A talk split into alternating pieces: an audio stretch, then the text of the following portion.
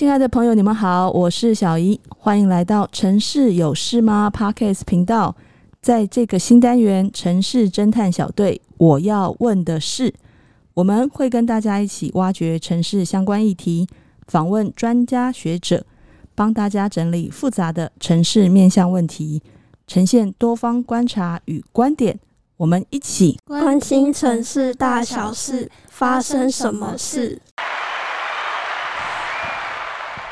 哇，这两位超有默契的耶！欢迎陈燕跟婉容。今天呢，要跟两位青春又是青年的都市规划师一起聊聊当初为什么会选择都计所的心得与他们心目中理想的都市发展。那我们先请两位来先自我介绍一下。陈燕先说。大家好，我是陈燕，是每天都很喜欢搭公车的台北人。那过去在公办都跟还有乡村地区整体规划跟风环境评估的部分上有一些相关的参与经验。大家好，我是婉龙，是可以骑车就不走路的高雄人，目前是成大都计的硕二生。每天最大的困扰就是宿舍住在五楼，没有电梯，跟每天都要思考到底要去吃什么东西。真的，尤其高雄人、台南人都好懂吃哦。对呀、啊，诶，在这样子的参与经验中啊，有发生一些什么让你们印象深刻的事情吗？嗯，像我的话，在公办都跟的部分，其实。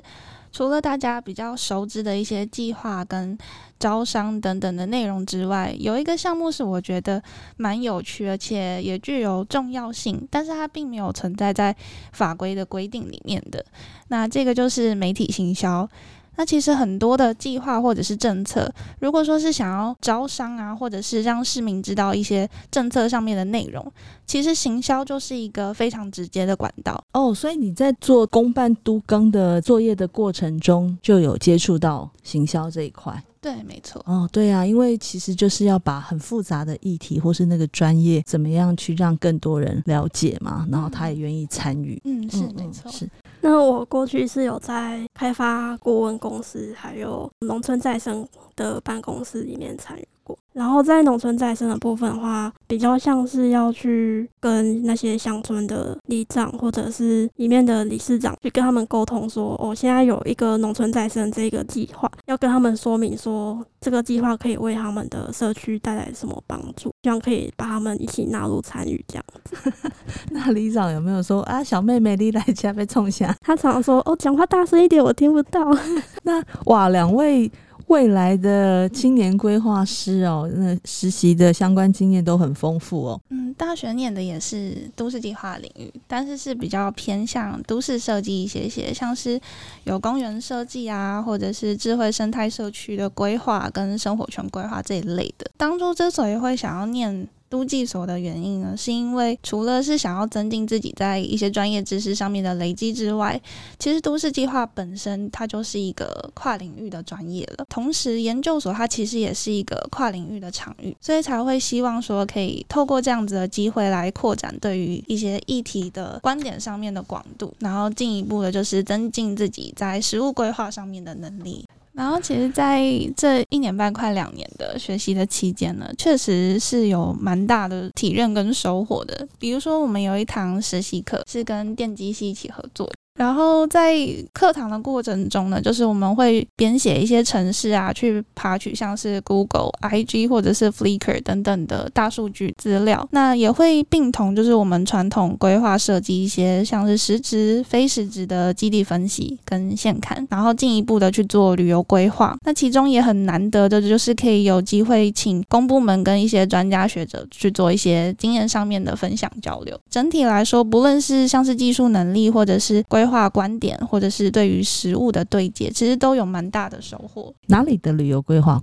田寮月世界。田寮月世界，我们是做摄影旅游，那我们会分成很多种类型的摄影路线，比如说冒险摄影，或者是地景秘境跟冒险摄影。哦，对对对，地景秘境跟冒险摄影。哦，那这第三个听起来就很有趣啊。它怎么跟大数据做结合？在我们要归纳成这些。景点跟路线之前，我们会先去从各个平台上面的数据上面先去抓取，然后再分析之后去做分类，分类之后再拿来应用，在要怎么样去。归类跟做活动的规划。哦，所以才会生成你们刚才讲的那三三大类旅游的方式，叫什么名字啊？攀登的登，月是月亮的月，嗯，然后摄是摄影的摄，险是冒险的险。哦，登月涉险，对。好有趣哦，好有趣哦。呃，婉柔呢？大学读的是土地管理与开发，不过在大学课程是我们是有分成三个模组的课程，像是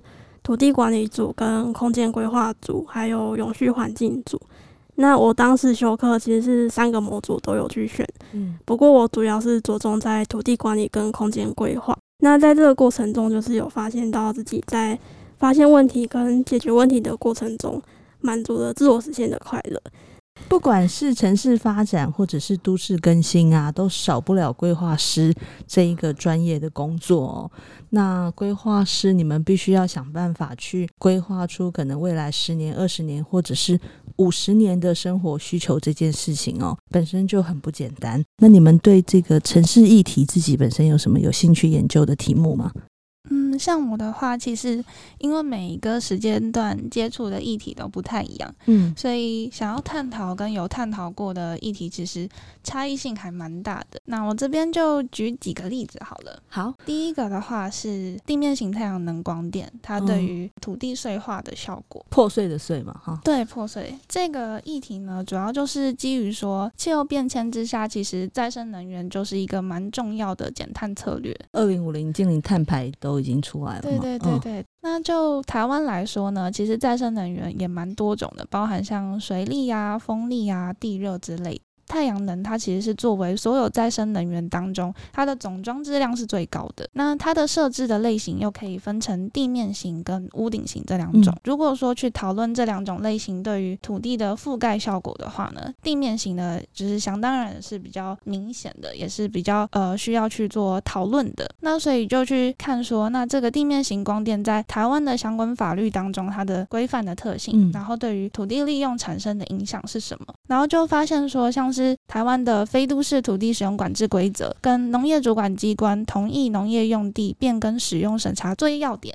这些规范里面考量到说，这个审议的繁复程度呢，它会随着规模提升而增加。那有一些变更的编定不需要维持既有农用的这个情况之下，像小规模的这种光电，就是两公顷以下的，它的设置情形就是在案件数量就会提升非常多。前几年的一个统计就发现说，两公顷以下的这种光电的设置总量，已经在规模上相较两公顷以上的有高达两百五十多。多公顷，这个现象它造成的这个问题是什么？那就会是这种跳跃式的发展、挖跃式的发展，它的开发会对于土地的破碎是有蛮大的疑虑，生态环境是有蛮大的冲击，所以才会想要针对这个议题去做讨论。那再举第二个议题的例子好了，在前一阵子呢，想要讨论关于容积移转这个制度当中，开放空间它设置的公益性。还有就是它对于都市微气候的影响特性，像开放空间呢，它本身有提升生活品质跟创造活动的这种特性，是是，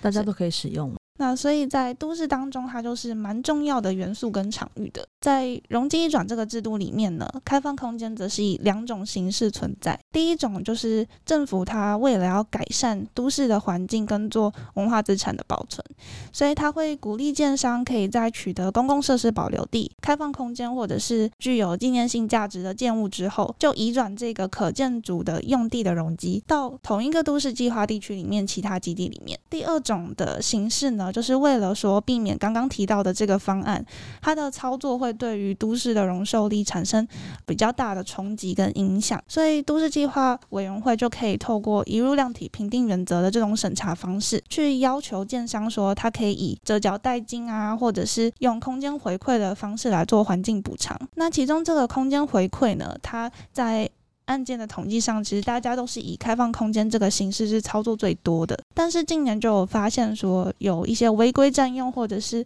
设置留设的这个位置相对比较破碎啊等等的现象，所以才会衍生这样子公益性的问题。那另外就是开放空间的留设本身对于提升固碳跟减少碳排的效果是呃相当重要的，嗯，所以才会想说从这两个面向来去呃讨论这个议题，这样子。开放空间的容积率问题，跟你刚才提到的农地光电税化其实有点像，你都是在好像是在那种。公平正义的原则下，差不多是这个导向。对，好，那婉容呢？那我最一开始想要研究的议题是比较是偏向灾害韧性的方向，像是就是建构韧性指标，或者是去调查灾害视觉。但其实不管我在大学的毕业专题，或者是后来发表的研讨会文章，跟现在的论文题目，都不是这个方向相关的，都是跟大数据的应用跟。资料探勘相关的研，嗯、不过随着研究所期间有接触到不同的议题跟课程。还有一些就是跟过去的经验有关，就是在农村再生，还有一些 USR 计划里面，就其实开始也对于社区规划，还有一些历史空间的结构有产生了兴趣。那我是认为说，就是可以在一段时间内，然后在一个空间场域，然后跟那边的人事物产生一些互动跟连接，嗯，然后进而从中去发现一些现象或者是脉络。其实对我来说是一件还蛮有趣，而且也充满意义的事情。嗯，很想去探讨。两位从一开始。想研究的题目都都蛮有意义的了。好，那就好奇了，在你们现在最重要准备的论文题目是哪一个面向？其实论文跟上述提到的这些议题都没有关系。呃，像我的话是做比较有一点未来感的这个议题啊，哦、我做的是自动驾驶技术，它对于城市的空间结构。对于交通公平的影响。有啊，有点关系啊，有牵涉一些些公平。对对对，但是你那等于是说，你原来有兴趣的、关心社会面向的议题，去结合科技的部分。对对对对对，嗯、在这个议题的话，主要是考量到说，像自动驾驶，它本身是在自动讯科技技术的发展之下，透过改变使用者的一些旅行行为的认知，所以变成一种比较新形态的旅运模式。那在温室气体排放啊，或者是能源使用效率上面，都是大家比较熟知的一些正面的效益。但是它在营运模式或者是相关政策的差异之下，其其实对于城市的系统也有一些衍生性的发展课题。比如说，像是自动驾驶，如果说作为私人运具引入的这个情况下，它可能会对于大众运输使用效率降低啊，都市蔓延，或者是社会经济特性对于自动驾驶服务可及性这样子的差异。所以其实就会认为说，那自动驾驶它去媒合大众运输的这种政策导向，应该在未来是具有非常重要的一个方向跟效果的。那另外就是针对这项公共政策，应该要怎么去进行评估，也觉得是一个蛮重要的一环，所以才想要针对这样子的议题来做讨论。自动驾驶现在就是大家就是在研发嘛，可能有一些人会很害怕，有一些人会很期待。好像在二零一九年的 CES 啊，就是美国最大国际消费性电子展上面呢，就有提到啊，英特尔就预测说，未来的乘客经济会让通勤时间空出二点五亿多个小时，嗯，很多哎、欸，很多 多出来的时间。人们该做些什么？当然，像这也会衍生出因为自动化而被淘汰的工作嘛。对，是会空出时间多了嘛，所以有可能就会产生另外一些新的工作模式啊，或者是产业化啊。那它整个的呃市场的规模呢，也被估计车载应用程式跟车载内容的这个市场产业可能会达到两千亿美元之多，真的很多。哎，所以你做这个研究很棒。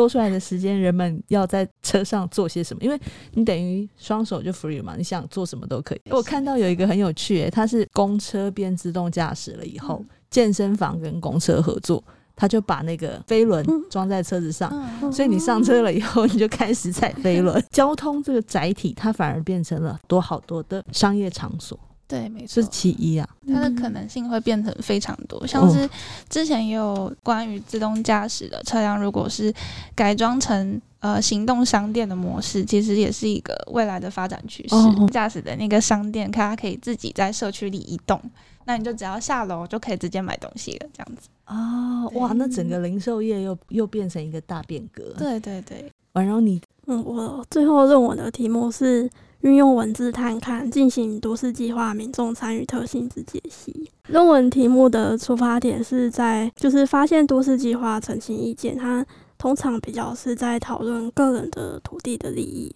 那其实是跟都市计划它的内涵，主要是想要对都市整体的公益性有所帮助，是有出入，就导致就是澄清意见，其实很多时候不能为都市整体发展提供有效的建议。那另外一方面的话是，就是在现在科技跟移动设备的发展的情况下，有了很多不同的参与的形式。那这些参与形式所提供的意见，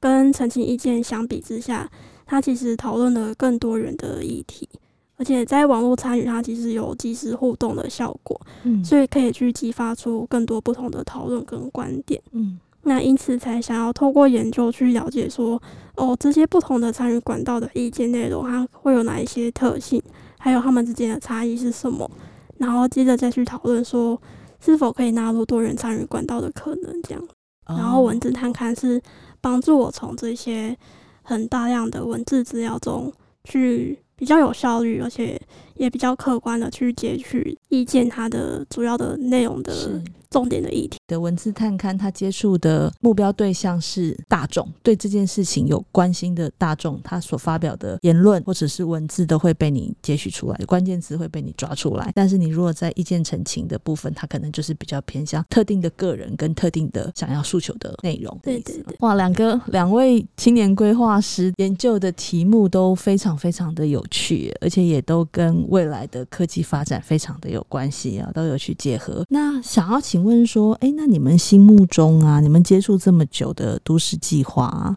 你们心目中理想的都市是什么样子啊？嗯，其实最近有。接触一个算是都市规划的概念，觉得蛮有趣的。嗯，虽然在台湾其实有一些相似的概念，但是觉得它是可以在延伸性的运用的。是，像是近年因为 COVID-19 的关系啊，大家的生活形态啊，或者是旅行行为，其实都有蛮大的改变。那像 Google 就有针对呃社区的人流趋势，有提出一个统计报告，那就有发现呃人流的走向呢，以市中心来说是渐渐减少的。那住宅区有稳定增加的这个情形，那就表示说，可能因为防疫的规定，或者是大家对于疫情的敏感性，所以在活动热点跟它分布的范围，就会大多是在住宅区附近。这样的背景之下，有一个都市规划理论呢就被重视了，因为有这样子的大规模的社会性的验证。那这个规划概念就是十五分钟城市。十五分钟城市，对，嗯，这个概念本身是在一六年，二零一六年的时候由呃。罗莫瑞诺这位学者提出的，然后在去年的时候，因为巴黎市长他在选举的时候就想说，针对疫情的这个概念，然后有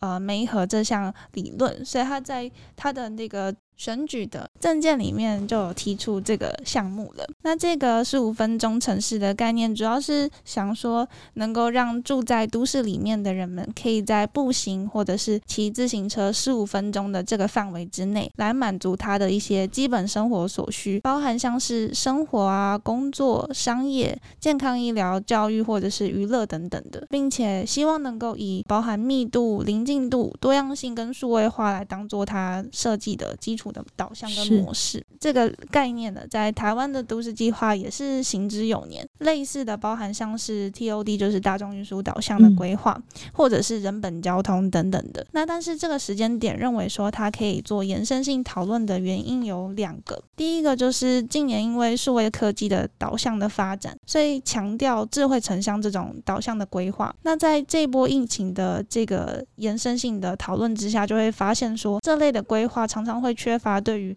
满足生活基本需求跟随之产生的社会经济结构的冲击这项问题。那另外一点的话，就是虽然说十五分钟的生活圈概念在一些都市地区啊，或者是发展强度比较高的地区，已经慢慢开始已经实现了，大家在生活的过程中其实也感觉得到。但是认为说它也可以在比如说非都市地区或者是跨域跨空间的议题上做操作，像是乡村地区整体规划，或者是。科技产业廊带啊，或生活圈建制等等的，觉得可以做讨论的方向，很有意思，而且很新的一个概念，刚好在疫情的这个时间点。对对对，因为你变成十五分钟可达的范围内，社区的人跟人之间，它会变得更紧密嘛，比以前要更关心你周遭生活发生的一些事情。对。哦，你这就是你心目中的理想城市。对，没错。嗯、哦，那婉容呢？那我曾经有看过一个很有趣的案例，是位在哥斯大黎加的一个。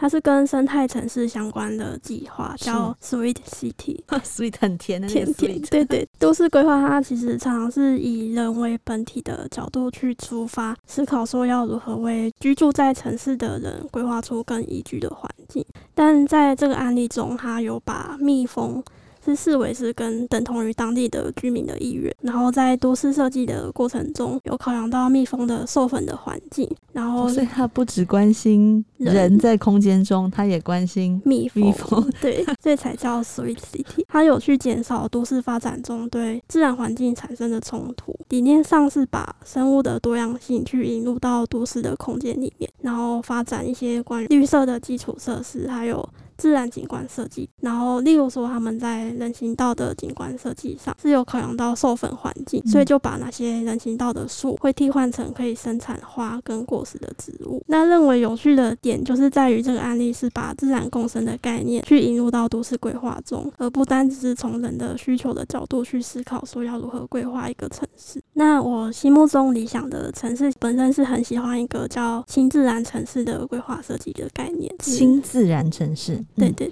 那它的概念是基于我们对自然还有生命的热爱，其实是我们生物的本能。嗯，那透过增进环境的话，可以去对居民的身心的健康产生益处。那因此，在都市规划设计上的话，是可以透过创造一些环境，然后提供自然空间的体验，然后增进幸福感，进而去可以达到缓解精神压抑的效果。因为我本身小时候是生活在比较远离都市的环境。比较开阔，所以就认为说，如果可以透过新自然城市这个概念，然后让生活在比较喧嚣繁忙的人们，可以不用特地去跑到自然的空间，嗯，然后他们可以。在平时就活动的都市空间中，就可以接触到一些自然的景观或者是空间，然后短暂的让他们从现代的压力中喘一口气，是一件很棒的事情。嗯，很好诶、欸，听到年轻规划师有这样子的愿景跟企图心，感觉很有希望。会努力的，好好好棒，好棒，好棒！这两位未来的都市规划师非常的有理想哦，然后也感觉很为人们的生活、跟空间、跟环境去做一个很永续的延伸哦。听起来念都计系很好玩呢。对，没错，可以接触到很多的议题，然后可以从不同的面向，比如说从。宏观的尺度，或者是微观以人为角度的尺度去讨论这些事情是怎么样可以增进，不论是人们的生活还是生态上面的公平等等的。是，听起来好像念这个都计非常非常的有热情、有抱负，然后又可以学到好多新的科技或者是新的空间议题嘛。如果想要给想念都计的或者是有兴趣的同学们啊，学弟妹。有一些什么样的建议吗？但我认为的话，就是都计其实在空间尺度上，它并不是仅限于都市地区。它也包含像是非都市地区啊、嗯、海洋空间等等的场域。嗯、那在规划的项目上呢，则是牵涉了包含多部门的实质跟非实质的计划。所以等同于就是你生活当中接触的所有事情，或者是想象，乃至于到未来发展的一些方向，其实都是跟都市计划的领域息息相关的。是。那所以如果说对于都计有兴趣的大家的话呢，我的建议是关于这个想要操作的方向，其实。可以去培养一些跨域的思维，然后进而去提升对于一些议题的敏感度，跟对于问题处理的这个能力，是我觉得在都基这个领域算是蛮核心的价值。那你说辛苦的那一面呢？要有非常大的准备，而且还有新鲜的肝。这六年都在行业。那我这边的话是，因为都市计划它本身是一个很复杂，而且它牵涉到很多领域的学科，然后再加上这个环境其实是一直在动态的变化的，所以如果可以去养成，就是多接触不同的领域，然后不断的去关注一下当下发生的一些事物或议题，是很重要的能力，然后去以此培养出观察。议题的能力之后，其实也需要去不断的自我的充实跟学习，然后去思考该如何处理这些议题，然后再提出一些创新的思维。成大本身是一个就理论或者是学术基础上是蛮扎实的，嗯，呃，系的特性。然后同学之间的组成也是很多不同的背景，所以你在很多课堂的设计上面，其实是有非常多的机会跟这些不同背景的人去做交流。在研究的部分也是非常多元跟创新，像我们选择的议题或者技术的类型也好，都是蛮蛮新的，跟未来的趋势或科技有关。对，所以是我觉得，不管是在这种专业领域也好，或者是研究方面也好，都是蛮推荐大家等于说可以获得的资源，或者是说可以请教的专业的师资上面，它可能也是比较完整的。呃，陈燕有提到一个点，我很认同，就是在来这边读书的同学是来自很多不同的背景，然后跟这些同学们一起接触交流的时候，就会发现，就是哦，不同学校他们其实会有不同的观点跟切入的角度，然后再从中自己也去学习，然后发现自己的一些比较擅长的地方跟比较不擅长的地方，然后去逐渐的去自我学习的这个过程，互相协助、互相帮忙，然后互相激荡，对。交到很多的好朋友。对，今天跟两位年轻的规划师聊很多，不管是刚才有提到的，像是文字探勘啊、自动驾驶啊、十五分钟城市啊、Sweet City 啊、轻自然城市啊，这一些很新、很有趣、跟我们息息相关的议题啊，那也希望呢。在都市生活中呢，它是一个很有生气，然后也很有创意、很愉快、很健康、很有弹性的所在地哦，就要靠未来的 青春青年规划师了。我们会努力，fighting，fighting，好。亲爱的朋友，今天很开心跟两位陈燕、婉容聊得非常的开心哦。如果呢你也喜欢和城市有关的话题，欢迎关注我们。你也可以到 Facebook 都美工作室留言给我们。你们的支持是我们做好节目最大的动力。城市有事吗？关心城市大小事，发生什么事？谢谢陈燕跟婉容，下回见，拜拜。拜拜。